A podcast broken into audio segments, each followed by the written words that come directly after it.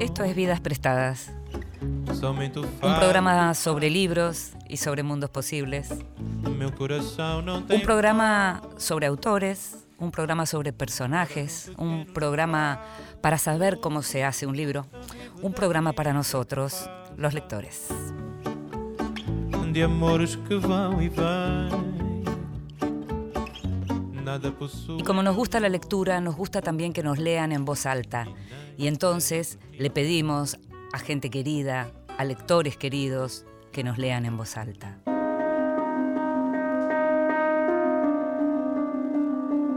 En voz alta.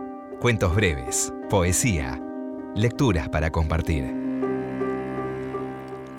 Raquel San Martín es una periodista conocida en el mundo de los libros, en el mundo editorial. Es también autora de varios libros. Tuve el placer incluso de compartir la escritura de un libro con Raquel, quien además escribe poesía. En la actualidad es editora en siglo XXI, trabaja con libros de no ficción, pero ella actualmente está escribiendo, escribiendo poesía y le pedimos que eligiera a un poeta, a una poeta, un poema y nos leyera.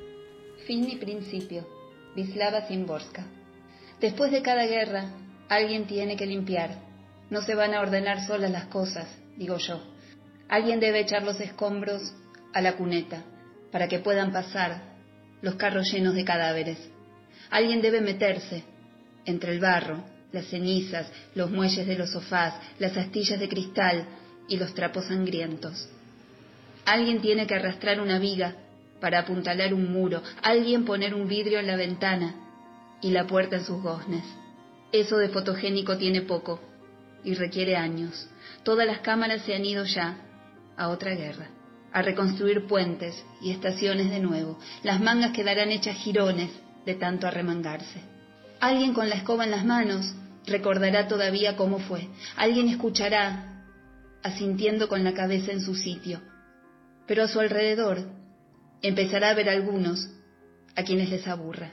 Todavía habrá quienes a veces encuentren entre hierbajos argumentos mordidos por la herrumbre y los lleven al montón de la basura.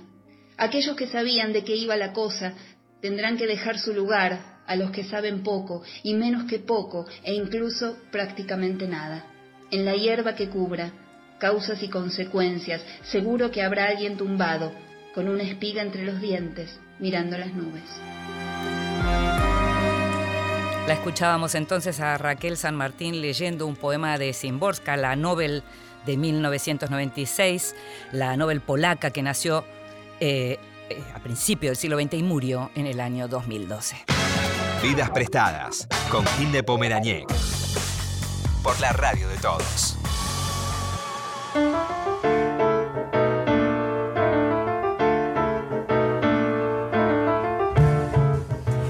Seguimos en Vidas Prestadas, este programa que sale todos los miércoles a las 22 por Radio Nacional, pero que tal vez, ya lo sabes, podés escuchar en cualquier momento, cuando tengas un ratito. ¿Por qué? Porque está en la página de la radio, está este programa, pero están todos los anteriores también, los podés escuchar en cualquier momento y también nos podés escuchar en formato podcast en todas las plataformas de bien que tienen vidas prestadas en ese formato. Y entonces, si alguna vez nos escuchaste, ya sabes que para nosotros hablar con los hacedores de los libros es importante, que la entrevista eh, a un autor, en este caso es la columna vertebral de este programa, y hoy en particular hay un autor al que queremos, al que admiramos y al que conocemos hace mucho tiempo. Se llama Sergio Holguín, tiene nuevo libro de cuentos y está con nosotros. Gracias, Sergio. Hola, ¿qué tal? Buenas noches, Inde. ¿Cómo estás? Bien, bien, todo bien. Tiene nuevo libro de cuentos, le digo, que se llama Los hombres son todos iguales. ¿Son todos iguales los hombres, Holguín? Eh, bueno, en realidad la idea es que el título ponga a prueba eh, si son o no todos iguales leyéndolo, ¿no? Si viendo los cuentos. Eh, es un título que intenta ser más bien este, una cosa graciosa o provocadora a partir de un lugar común muy, este, muy repetido en- muchas veces por las mujeres alrededor de los varones. ¿no? Casi las- como loca como tu madre. Claro, son esas frases que digamos que ya pasaron de moda, ¿no? Porque ya definir a un género a partir de, la, de que son todos iguales y no ver este, las variantes, las, las, este, las- las características de cada uno, ya está como que ya no es más así. Y me gustaba ver eso, ¿no? De hasta qué punto son todos iguales o son distintos, porque la mayoría de los cuentos justamente son cuentos de vínculos entre varones, ¿eh? entre Sí, padre e hijo, hermanos, amigos varones. Y me divertía que, que el título fuera casi una provocación de- de- sobre un lugar común, un cliché. Eh, hay sexo en tus cuentos, como hay sexo en general en tu literatura. Sí. ¿Sentís que mm, en los últimos años, a partir de lo que está pasando con el movimiento de mujeres, te tenés que cuidar en algo a la hora de escribir sobre sexo o sobre las relaciones entre hombres y mujeres? No, e- este es un libro que tiene bastante menos sexo de lo que suelen tener mis Ajá. novelas. Pero no es por eso, no, no, creo que es porque estoy envejeciendo. Eh, ya no me interesa tanto contar estas cosas. Como te acordás, Huelebec, cuando escribía este, que, de- que decía que a partir de los 40, 40 y pico se empieza a hablar menos de sexo y mucho más de comida, bebida. Claro, bueno, en mi literatura está pasando lo mismo, me parece. No, eh, no, no, yo no, no, no, no, eh, A ver, creo que sí que existe una especie también de, de autocensura, una censura estructural, diría Pierre Bourdieu, que está funcionando en la sociedad siempre, ahí sobre qué se puede escribir, sobre qué no se puede escribir. Eh, pero yo no, no lo- yo siempre siento que estoy escribiendo aquello que tengo ganas. No Mm. sé si hay algo que está funcionando inc- inconscientemente. Pero no me preocupa demasiado porque me parece que la ficción siempre se tiene que imponer sobre todo lo demás, sobre la agenda periodística, sobre la agenda moral también, sobre las conductas. Eh, la literatura tiene que ir más allá, si no se termina convirtiendo en, no sé, en, en una especie de eh, burocracia literaria más Mm. que una creación literaria. Y no, yo no estoy de acuerdo con hacer ese tipo de literatura y tampoco me interesa leer ese tipo de literatura. ¿no? Pero vos tenés, eh, digamos, un- una, lar- una larga relación con el periodismo también, con lo cual Sí, lo que pasa afuera, lo que pasa en la calle, vibra en vos de una manera que no vibra en un escritor que solo se dedica a la literatura. Sí, claro, y eso me sirve mucho para inventar historias a partir de hechos reales o tomar lo que está ocurriendo o tratar de ver las cosas desde una visión también desde la que tiene el periodista, que es una visión siempre a veces más compleja, más rica también, ¿no? Que por ahí el común de la sociedad, porque permite este, eh, contemplar distintos actores que a veces este, los demás dejamos de lado. Eh, a mí me interesa toda esa mirada alrededor de la realidad. Lo que no comparto, en todo caso, es esa cuestión de seguir una agenda periodística, Sí. de, bueno, ahora vamos a hablar de este tema, Claro. después vamos a hablar de este otro. Eh, me parece que, que uno se tiene que mover con, con absoluta libertad y a veces pasan cosas divert- bah, divertidas, no sé si es divertido, pero que uno escribe sobre de- determinados temas que después se van poniendo de moda con los También, años, pero también claro. tiene que ver- por ahí tiene que ver con esa cuestión periodística también, ¿no? Que los periodistas tienden a adelantarse a aquello, de hecho, de alguna manera y van imponiendo los temas. ¿Y en qué pensás cuando me contás eso? Eh, en el tema del aborto, por Claro. ejemplo. Claro, Mm. Yo tengo un libro, en mi primer libro de cuentos, que trata de una parejita, que es una variación de un cuento que está acá también, de una parejita que Sí. decide, que está cortando la relación y deciden hacer un aborto, a pesar de que hay un cierto cariño, pero no muy definido, de, de- de ese corte de pareja, que está en las griegas. No es un aborto dramático en el sentido No. trágico, digamos, de la cosa. No, es una, sino es una decisión. Es una decisión. Y en el caso de Lanús, es una, comienza con una pareja que quiere hacer un aborto, después la chica se arrepiente de querer hacer el aborto, eso desencadena eh, ciertas cosas que pasan en la novela y en la mitad del libro de nuevo quiere hacer el aborto y aborta. Eh, y es un tema que, que- que a mí me interesa, me interesaba. Y pasa algo muy loco porque en la nueva novela que estoy escribiendo hay un tema alrededor del tema del aborto y me cuesta mucho escribirlo todo eso. ¿Por qué? Porque estoy tan metido en toda la discusión, en todo lo que pasó en estos años alrededor del tema, es que hasta que no me saque de encima la, agenda periodística no puedo relatar o narrar eh, el episodio que tengo que contar en mi novela, ¿no? Alrededor de, de- de eso. ¿Y cuánto hay en tu lengua de, Sí. de, digamos, de afectada, por decirlo no en el mal sentido, sino cuán- cuánto se ve tocada la lengua del Sergio Holguín escritor por la lengua del Sergio Holguín periodista? Eh, mucho. Yo creo que el periodismo te da la posibilidad de, de- de trabajar con un lenguaje mucho más limpio, más seco, menos, eh, um, digamos, menos literario en algún punto, ¿no? Uno trabaja la... Tengo periodistas eh, que admiro mucho en su escritura, ¿no? Que se llama Homero Alcina Tevenet, para mí fue un maestro. Eh, que a El- su el, vez... crítico de cine uruguayo Exacto. para los más jóvenes. Claro, sí, sí, sí. Hay que empezar a gran- tener en cuenta. Sí, hay un gran escritor, un gran periodista y con sí, una prosa excelente. ex- extraordinaria. eh, extraordinaria, alguien de- del siglo XX, pero que además como editor era un editor que te, te quitaba todas las palabras que estaban de más en los Muy textos. exigente. Muy exigente. Y yo tuve la suerte de trabajar con él eh, desde muy chico. Trabajé en, primero en Siete Días, colaborando en Siete Días a los 18 años, después en la primera época de página, después él se fue al país de Montevideo, seguí colaborando en el país. Entonces fue uno de esos maestros periodistas Sí. que uno tiene y que influye tanto como la lectura de escritores, ¿no? Sí. Eh, qué sé yo, la prosa de Simenón, que es una prosa también, que él viene del periodismo, lo primero que, que hizo en paralelo, que fue, fue también periodista. Y yo creo que el periodismo te da esa posibilidad de trabajar la prosa desde un lugar de limpieza constante, ¿viste? Uno puede estar todo el tiempo tratando de quitarle eh, toda esa palabra que está de más y dejar el texto lo más descarnado posible y eso me gusta, me interesa. Ahora, eso en la lengua, pero a la hora de las historias, uno lo que ve, por lo menos en este libro de cuentos, es que son todas como pequeños gérmenes de novelas. No te pasa en general cuando uno lee los cuentos que en todos los cuentos uno pueda pensar de acá saldría una novela. Sí. En cambio, en el modo en que vos contás, en muy pocas páginas, relatás no solo el presente de los personajes, sino Sí. que en casi todos los cuentos relatás también el pasado de esos Sí. personajes, a uno, y, y uno puede imaginar lo que viene, Sí. Son como pequeños gérmenes de novelas. Sí, Es una cuestión de cataflorismo literario, se podría decir.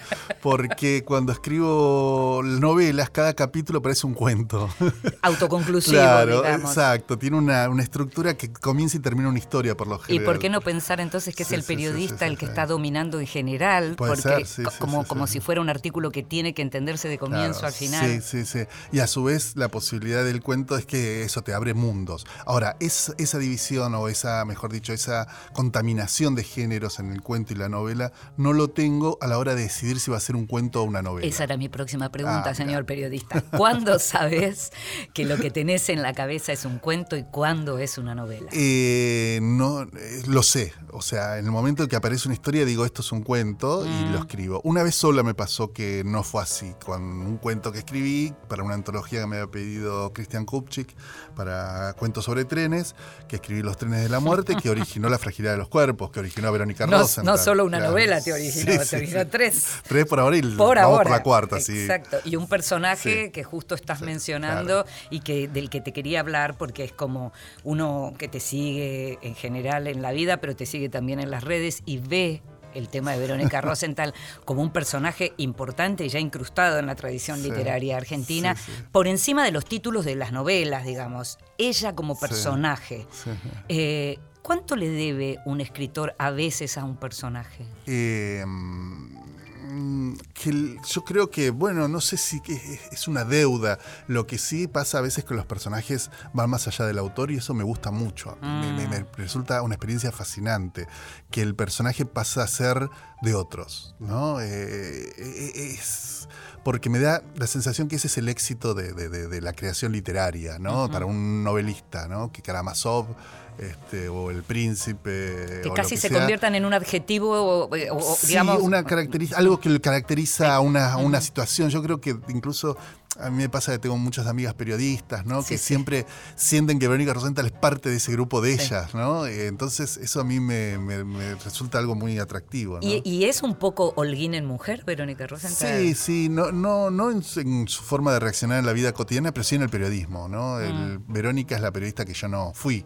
Yo siempre me dediqué al periodismo cultural, y como sabes, el periodismo cultural es como la rama boba del periodismo, para decirlo Depende- de manera para- provocadora. ¿no? Depende para quién. No, quiero decir que uno siempre, digamos, cuando eh, tenés 17, 18 años, cuando yo empecé a hacer periodismo, yo empecé en la secunda, fin- terminando la secundaria, y mi sueño era ser un periodista de investigación y estar en la calle y en contacto con la gente, y no entendía a los tipos viejos de 30 que, que preferían estar en una redacción a, a- a estar en la calle, que era el Sí. lugar donde había que estar, donde estaba la noticia. Y con los años uno empieza a envejecer y se da cuenta que es más lindo ser editor que periodista, mejor corregir que salir a la calle. Y, mm, y yo pasé por el periodismo cultural, muy, o sea, hice periodismo común y corriente, general, los primeros años, después me dediqué al periodismo cultural. Y siempre me quedó esas ganas de haber sido un periodista, como nos enseñó Rodolfo Walsh, ¿no? De meterse en el problema, de estar ahí, en el lugar. Y Verónica Rosenthal un poco representa como una proyección de lo que me hubiera gustado ser como periodista y que no fui.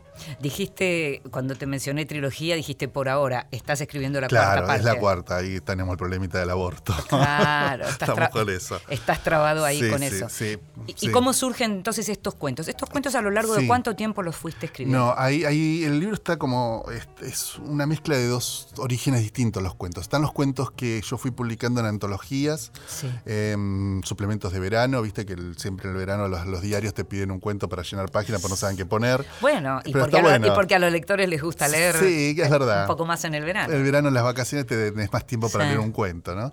Eh, y esos cuentos fueron y decidí publicar algunos, no todos de esos. Y por otra parte, la mitad del libro son cuentos escritos especialmente para el libro, ¿no? A partir de que eh, quedamos eh, con la editorial, con, con Paola Lucantis, mi editora en Tusquets, nos pusimos de acuerdo para sacar el libro, me puse a hacer los cuentos que faltaban. Hay cuentos, algunos son viejos, creo que el más viejo es del 2007, que es el cuento de, de El tipo que se parece a Maradona Ah, sí. que lo escribí justamente para una... Súper, súper interesante esa historia de un tipo que se parece a Maradona en Japón. Sí, sí, sí. Recién... se encuentra con una mujer que, que lo ve y que, que lo confunde no solo con Maradona, Claro, digamos. Hay sí, una, sí, una, una serie de confusiones. Y no solo a él, confunde a todos los argentinos en claro. realidad. Ese es el problema de la chica esa. Eh, no, y es un. eh, antes, este, antes de salir al aire hablábamos de las influencias de los Mm. escritores, ¿no? Y es algo que a mí siempre me gusta tener presente. Y en ese cuento, eh, evidentemente, estaba funcionando y mucho Fontana Rosa, ¿no? Para mí es un cuento Fontana Rosiano desde el comienzo al. Es final. cierto, no solo por el tema, sino por Eh, el que tratamiento. Por el tratamiento, Mm. esa búsqueda del humor constante, del chiste en cada Sí, frase. sí. Eh, a mí es Fontana Rosa, más allá de- del humor, me parece un gran, gran cuentista. Es uno de los escritores que yo más admiro también. Son cuentos sí. cortos. Relativamente cortos, Sí. digamos. No son cuentos muy largos, tampoco es lo que definiría el cuento corto de tres o cuatro páginas. Son cuentos de más de 10 páginas todos. Mm. Pero sí, no, no, no son cuentos muy largos, son 11 cuentos nada más. este, Y no, sí. cuando digo que son cuentos cortos, voy a, por ejemplo, pensaba, vos recién decías que tenés claro cuándo va a ser un cuento, cuándo va a ser una novela, y me acordaba de Samantha Schweblin, que empezó Distancia de Rescate como un Claro. cuento más de los suyos y terminó siendo la novela que además la dispara, Sí. ¿no? Eh, y, y en ese sentido estaba como tratando de pensar esta determinación de que es un cuento más largo o de que es un cuento Mm. más corto. Cuando vos te sentás a escribir un cuento, ¿sabés el principio y sabés el final? Cuando escribo un cuento sé todo, el principio, el final, los personajes y qué va a ocurrir. A diferencia de la novela, que por lo general tengo una imagen, tengo un par de personajes y, y en el mejor de los casos tengo un final en general. Me pasó con dos novelas que no, que ya tenía todo armado, el- con Oscura Monótona y con este, El equipo de los sueños. Oscura es la que ganó el premio Tusquets. Tusquets. Pero en el resto de mis libros, en general, me lanzo a la novela teniendo muy pocos elementos. Y lo más divertido o fascinante de escribir una novela es la aparición de los personajes secundarios. Ese Claro. personaje que nunca esperabas que ibas a escribir y aparece. Y que se pueden adueñar de momentos y, hasta de novelas. Yo, sí, eh, Federico de la, la serie de Verónica estaba pensado para una sola escena. Qué. Que era que le tenía que llevar unos papeles del estudio del padre a Verónica. Cuando empiezo a armar la escena, digo, voy a hacer un diálogo. Ese diálogo, y que para que dialoguen más divertidamente, los voy a hacer exnovio de ella. Y ese diálogo entre exnovios me pareció tan divertido que decidí mantener esa onda entre ellos en ese libro y después en el otro, en el otro. Y ya Federico es más casi más protagonista que, que Verónica en las novelas. Sí, sí, sí. Que eso, esa- Es- es- eso, eso es muy fascinante para el mágico, escritor. pero es medio mágico, Sabes ¿no? que cuando yo todavía no, no había escrito, había tenido una novela vieja tirada de mi adolescencia, pero no había escrito nada muy profesional. Eh, una vez entrevistó a Vladi Kosiancic y Sí. me había dicho eso, que la fascinación ah. de los personajes secundarios. Y yo decía, ¿qué será eso? Y ahora lo entiendo, es la fascinación que despierta el, el surgimiento de personajes que no tenías en cuenta a la hora de empezar un libro. ¿no? eso en los, en en los- las novelas. eso en las En los cuentos no pasa. pero en las eso en las, en las novelas estamos hablando de lo que son las historias Sí. como de vida literaria. Hmm. ¿Y qué pasa con la estructura de la novela? Cuando de pronto, bueno, recién mencionabas que estás con Sí. un problema con la que estás escribiendo y demás. Sí. Cuando sentís como que se te impone una forma, que pensabas una forma y se te impone otra. Y ahí entonces falla el escritor, falló lo que el trabajo, me parece. Cuando el escritor dice, ay, se me escapó el personaje de las manos, oh, quería hacer esto, eh, querido, no laburaste lo suficiente, no tenías muy pensado lo que ibas a hacer. Creo que el escritor tiene que tener siempre bajo control todos los elementos que podríamos definir brevemente en, el- en la para esa estructura el argumento, los personajes y la escritura. Cuando algo de eso se desequilibra, esas tres cosas, cuando empezás a escribir por escribir, como no sé, las novelas de donde el hilo al final que no sabés a dónde quiere ir, o cuando los personajes se pierden en su personalidad, o cuando eh, sentís que esa estructura se cae sobre sí misma, ahí falló lo que Elvio Gandolfo denomina la trama, que es la asociación de todos estos elementos, el entramado más bien, ¿no? Y eso es lo que más cuesta para un novelista, poder sostener todo eso a la vez y llevarlo adelante como un director de orquesta. Ahora me seguís contando, vamos a escuchar un poco de música y ahora vamos a, me seguís contando cuando trabajás las novelas, ¿con quién hablas? Pero me lo contás enseguida.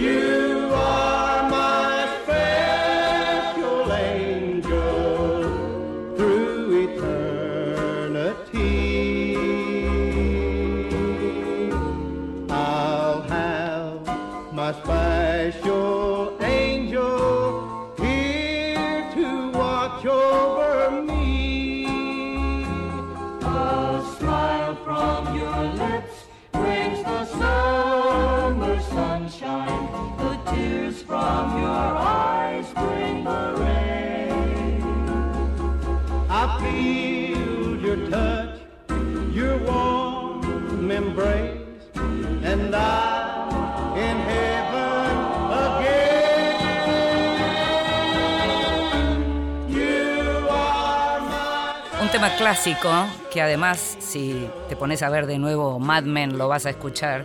Bobby Helms, My Special Angel. I'll have my special angel here to watch over me.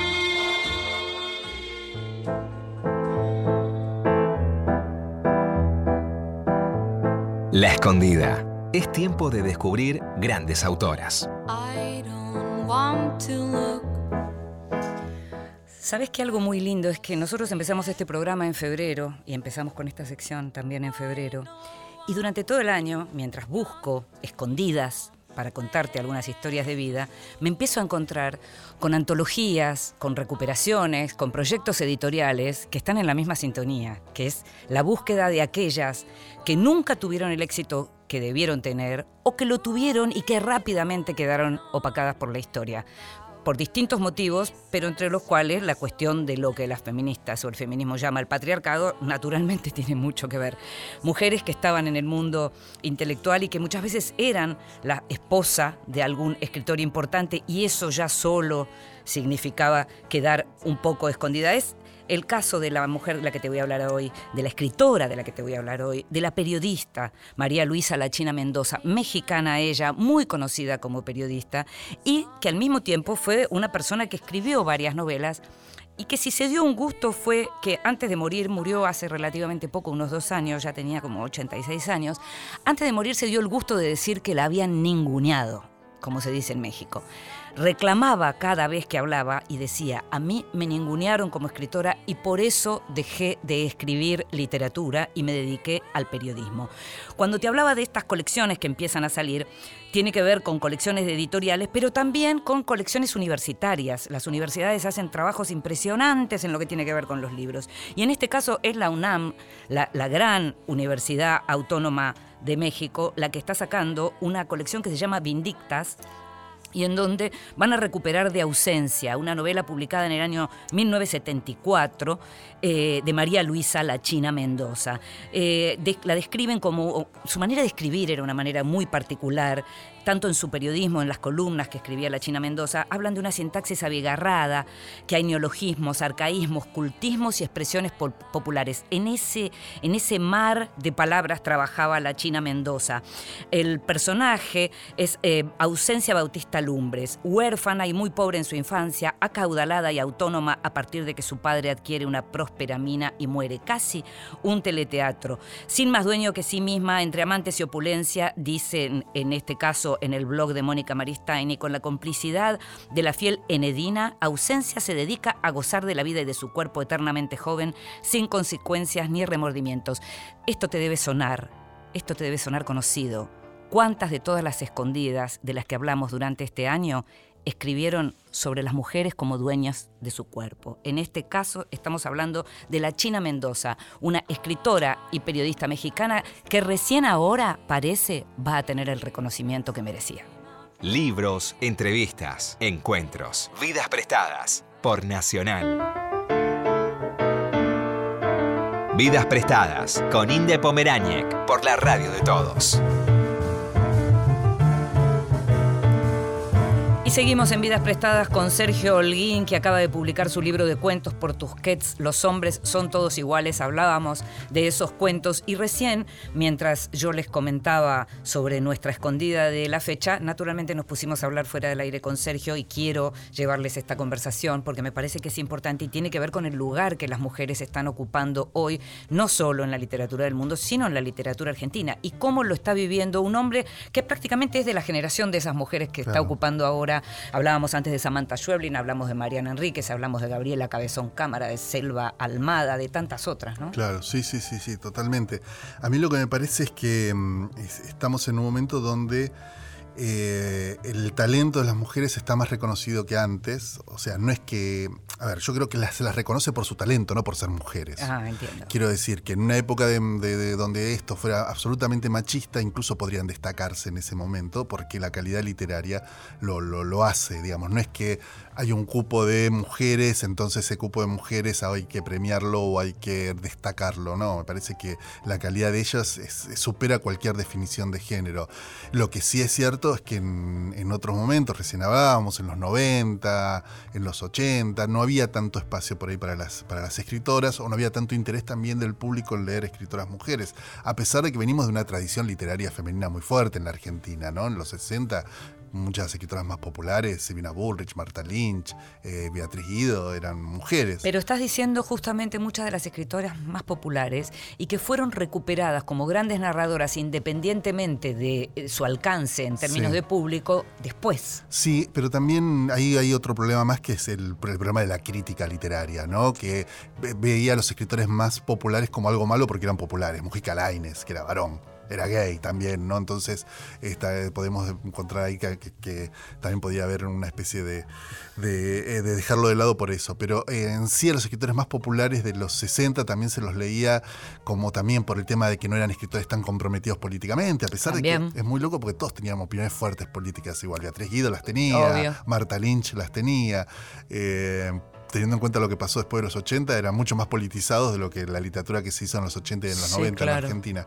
Pero me parece que este momento, en este momento especialmente, lo que hay es como que el, al haber un- un- un- una cuestión de más igualdad entre varones y mujeres, me parece que eh, se están destacando, hay más mujeres destacadas hoy como narradoras. ¿Vos leías mujeres antes? Eh, sí, sí, sí, sí. ¿Siempre sí, leíste sí. autoras mujeres? Sí, sí, toda mi vida. Sí, sí, Mm. sí. Eh, para, yo siempre hablo de las dos Margaritas que fueron como mis escritoras que me formaron, que son Jursenar y, Y Duraz. Duraz, ¿no? claro. Este, para mí fueron muy Porque el otro día. Selva Almada nos decía acá en este mismo programa que lo que ella sentía que era como, digamos, como lo que había sido el gran desafío y habían salido airosas era que los hombres leyeran literatura de mujeres, porque Claro. las mujeres siempre leímos literatura de Sí, hombres. sí, sí, sí, claro. Me parece que justamente lo que hay ahora es un equilibrio mayor y eso permite que uno pueda observar con este más claramente ese talento y, y, y ahí tenés una la literatura se está renovando, me parece, mucho más por ese lado, por el lado de las autoras mujeres. Me parece que hay más novedad, más sorpresa.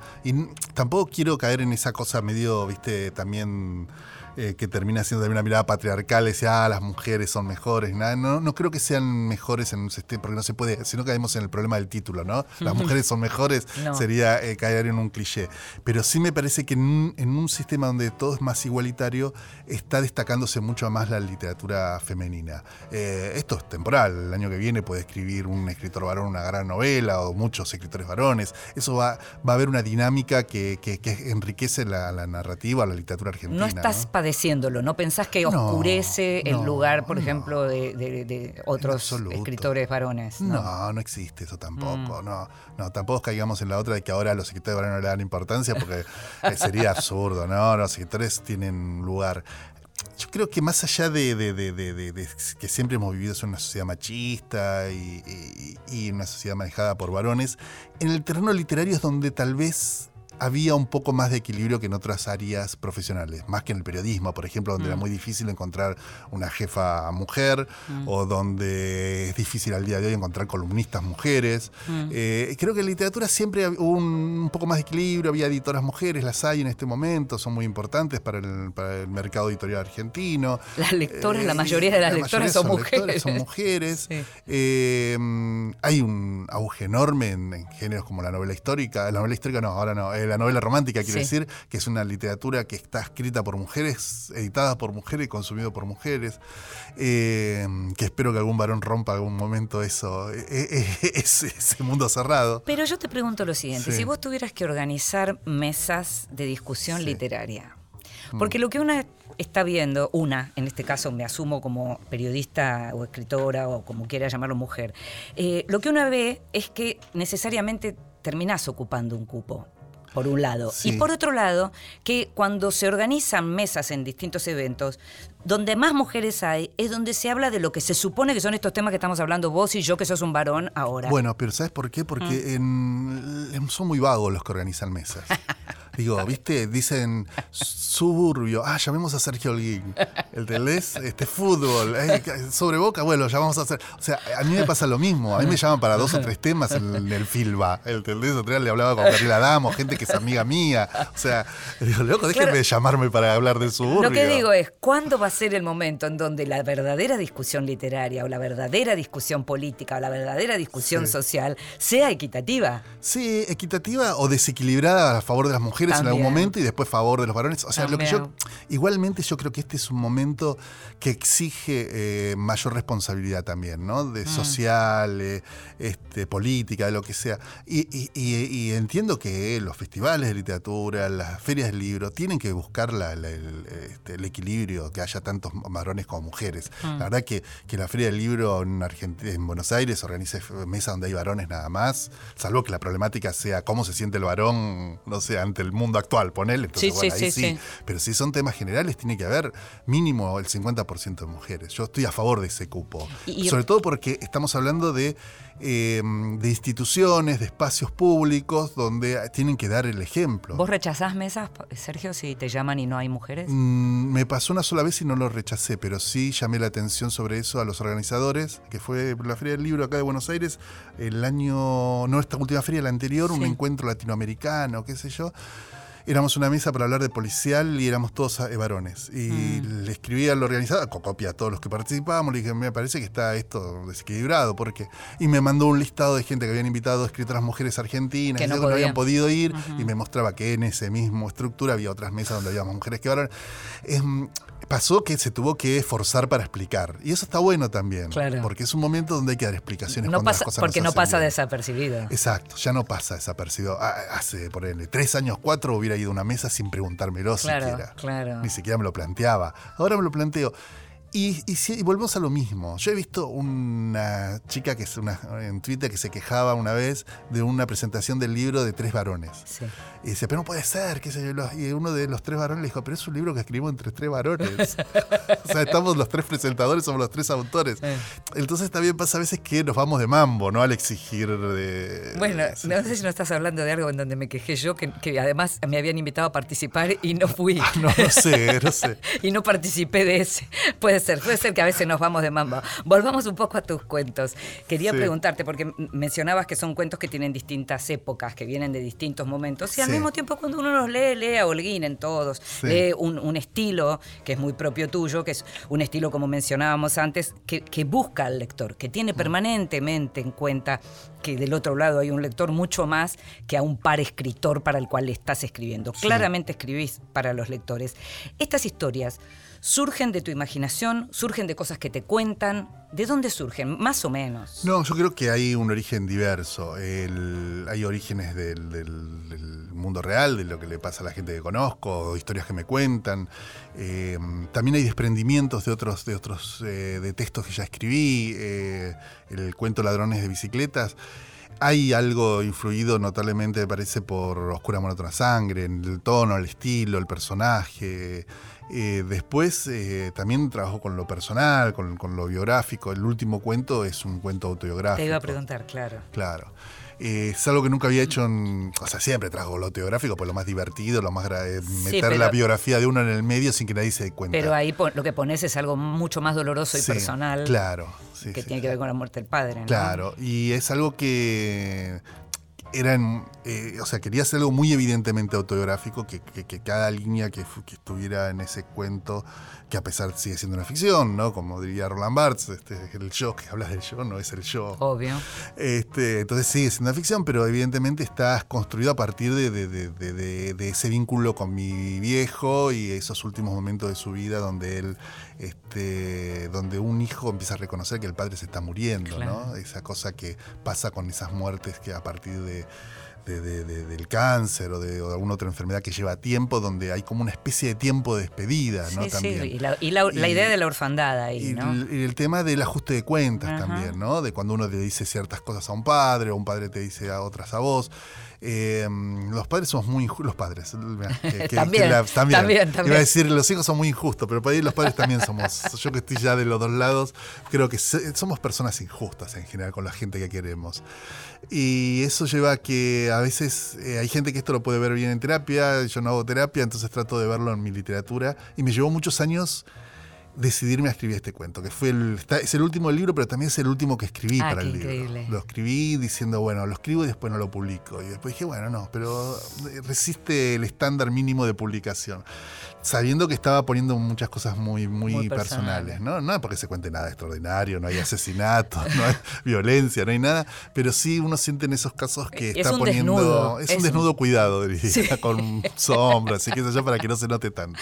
Sergio, también sos guionista y Sí. El año pasado eh, tuviste la, fuer- la, la fortuna de participar de uno de los más grandes éxitos del cine argentino, como es El Ángel, Sí. eh, en donde hay mucho también de los temas que vos tratás en general Sí. y hay mucho del clima de tu literatura también. ¿Cómo fue escribir El guion del Ángel? Ah, fue fascinante. Trabajamos de, a seis manos con Luis Ortega y Rodolfo Palacios.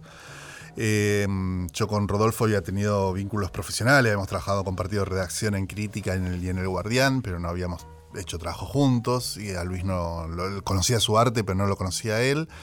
Y podría haber sido terrible. Este, y fue una experiencia fascinante para los tres. El, el haber encontrado ese, ese grado de comunión para crear una obra eh, en conjunto, donde es muy difícil saber qué aportó cada uno, ¿no? Llega un momento en que no te podría decir qué es lo mío, qué es lo de Rodo. Que es lo mejor. Claro, tal cual. Cuando te confundís en, en- en un, sol- en un personaje nuevo que es mucho más rico porque tiene lo mejor Sí. de cada uno de nosotros. Eh, es genial. Eh, nos divertimos mucho, o sea, es, fue un trabajo donde nos reíamos mucho. Entonces había todo el tiempo un humor presente en nuestro vínculo, en nuestra forma de trabajar, eh, que en- iba apareciendo en el guion y que nosotros pensábamos que no se iba a notar para afuera y que después terminó siendo un, guion muy, digamos, alegre, si se quiere, en algún punto tratando temas muy jodidos, como es el tema de un criminal. Pero había cierto humor y cierta cosa eh, que estaba funcionando entre nosotros que, que también se refleja en, en ese guion. Sí, fue una experiencia muy linda. Si yo te preguntara cómo estás disponiéndote para el periodo que viene en la Argentina. Sos un escritor argentino, vive en la Argentina, sos conocido afuera, Mm. Sí.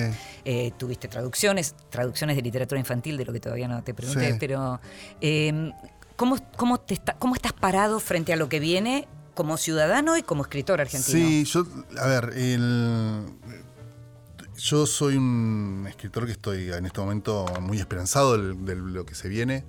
Eh, creo que, que se abre un periodo muy interesante para Argentina, porque va a ser muy difícil. Eh, fui de- yo desde muy pequeño soy antimacrista, para decirlo de alguna manera. O sea, desde que se postuló por primera vez en Boca Juniors siempre estuve en contra de Macri.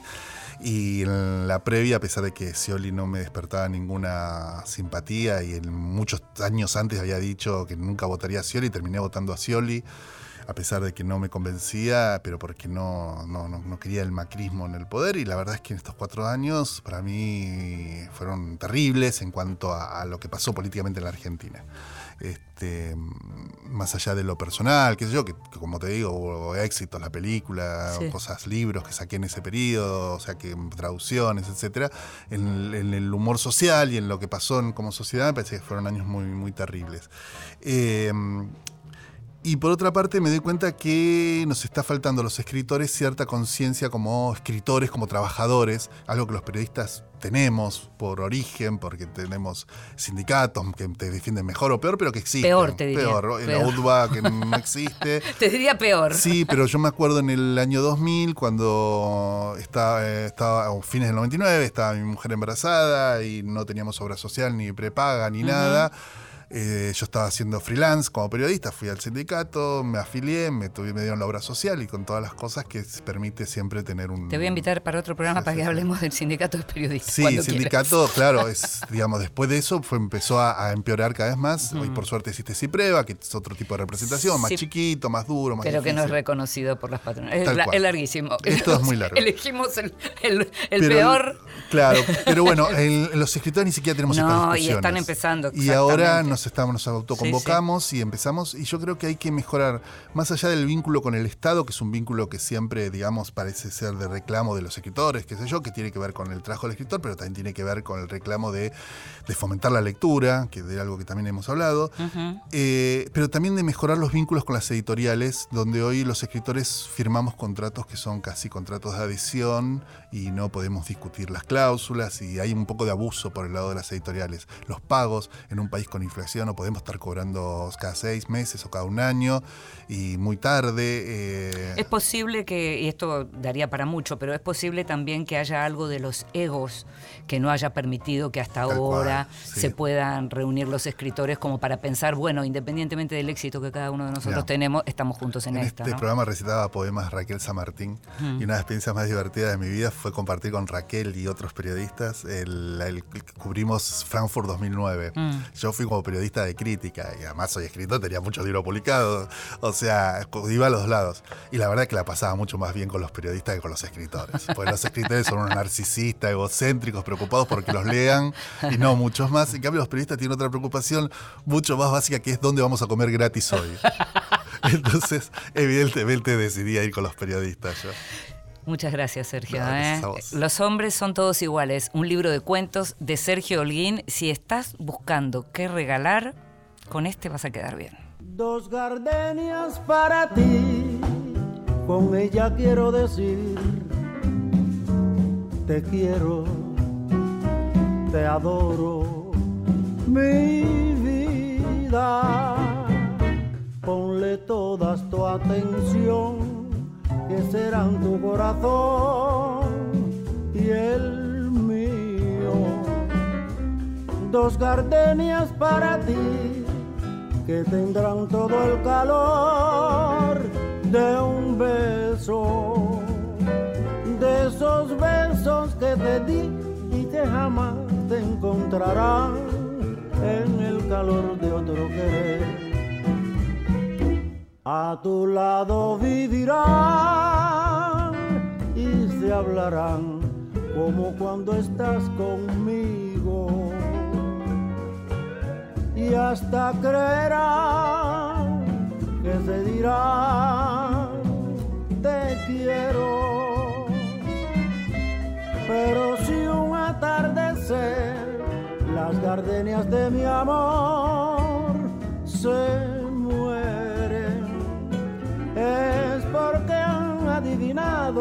que tu amor me ha traicionado porque existe otro querer.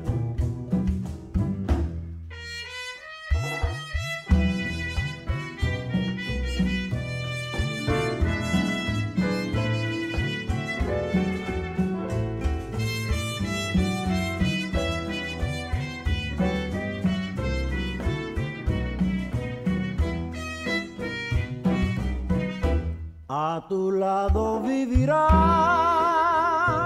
y se hablarán, solo cuando estás conmigo. Y hasta creerán que se dirán te quiero. Qué belleza, ¿no? Buenavista Social Club, Dos Gardenias.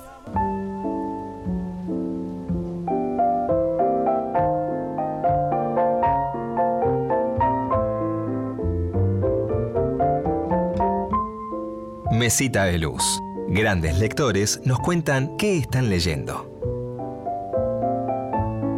Hola, soy Carlos Chernov, autor de Anatomía Humana, Amores Brutales, El Desalmado, y les quería comentar algunos libros que estuve leyendo este último tiempo que me gustaron. Empiezo por Los Crímenes de Alicia, de Guillermo Martínez, que es algo más que una novela de enigma. Se adentra en el tema de la pedofilia o el amor hacia las niñas que sentía Lewis Carroll. Lo hace con mucha perspicacia. Guillermo.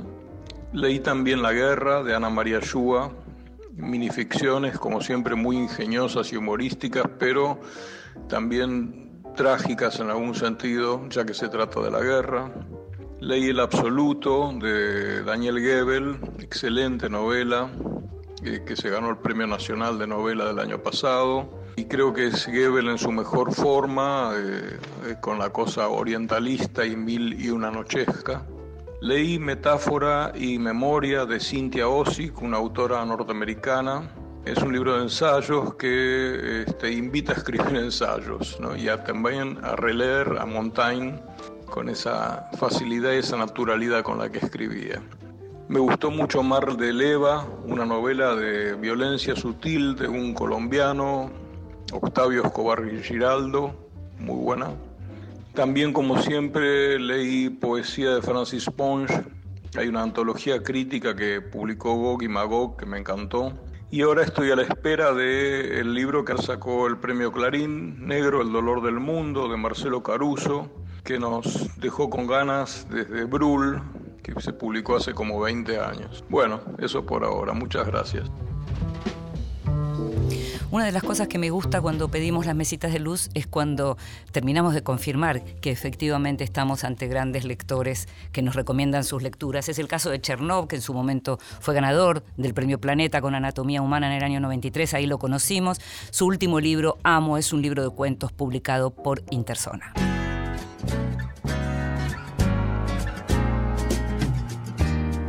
Midnight at the oasis. Send your camel to bed. Shadows painting our faces. Traces of romance in our heads. Heaven's holding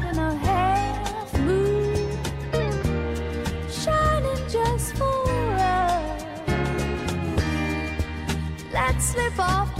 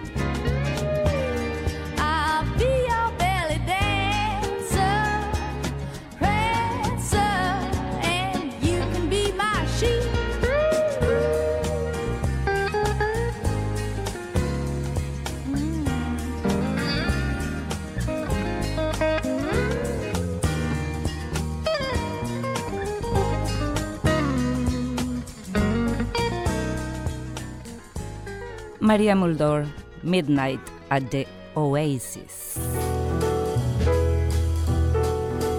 Libros que sí, títulos nuevos y no tan nuevos que son imperdibles.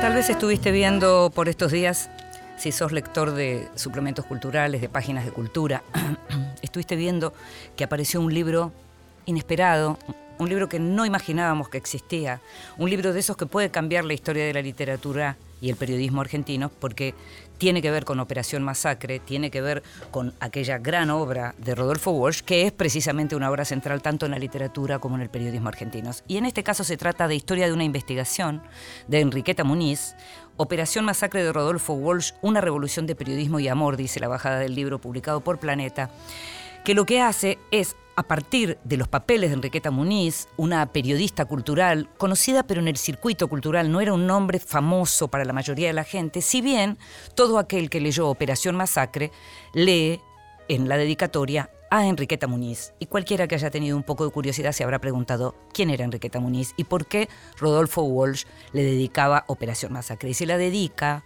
en realidad, porque la trabajó con ella. Y eso es lo que vemos en estos cuadernos que se recuperaron, que Planeta además con muy buen tino reproduce idénticos, es decir, no transcribe, reproduce los cuadernos de Enriqueta Muniz que tienen una letra perfecta, esa letra de maestra primaria perfecta, en donde se entiende absolutamente cómo fue que iniciaron esa investigación. Ellos trabajaban juntos en Editorial Hachette, Walsh y Enriqueta Muniz, entonces, y ella lo acompaña. De hecho, hay unos boletos de, de viajes a José León Suárez. Recordemos que Operación Masacre es la investigación que hace Rodolfo Walsh cuando se entera con aquella famosa frase: hay un fusilado que vive.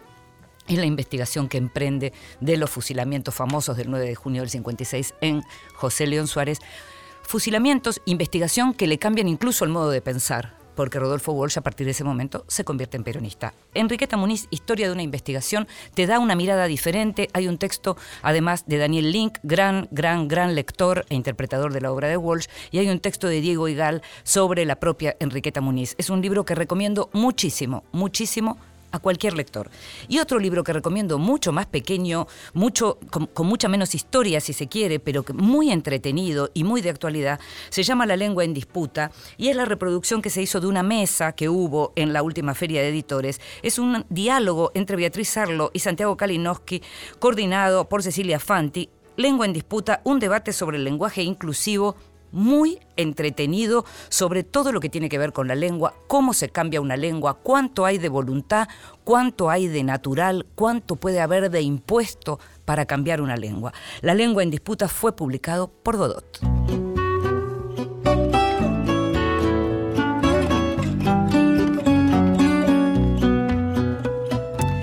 Y llegamos al final de Vidas Prestadas. Como todos los miércoles te esperamos el miércoles próximo a las 22 y si no, como ya sabes, en cualquier momento en la página de la radio o por podcast. Estuvo Diego Rodríguez en la operación técnica como siempre y también como siempre consiguiendo todo y más Gustavo Kogan en la producción. Mi nombre, Inde Pomeraniec. Nos estamos escuchando. Chao.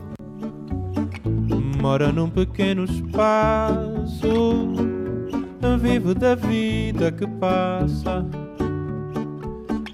De amores que vão e vêm. Nada possui meu nome e nem vejo ninguém.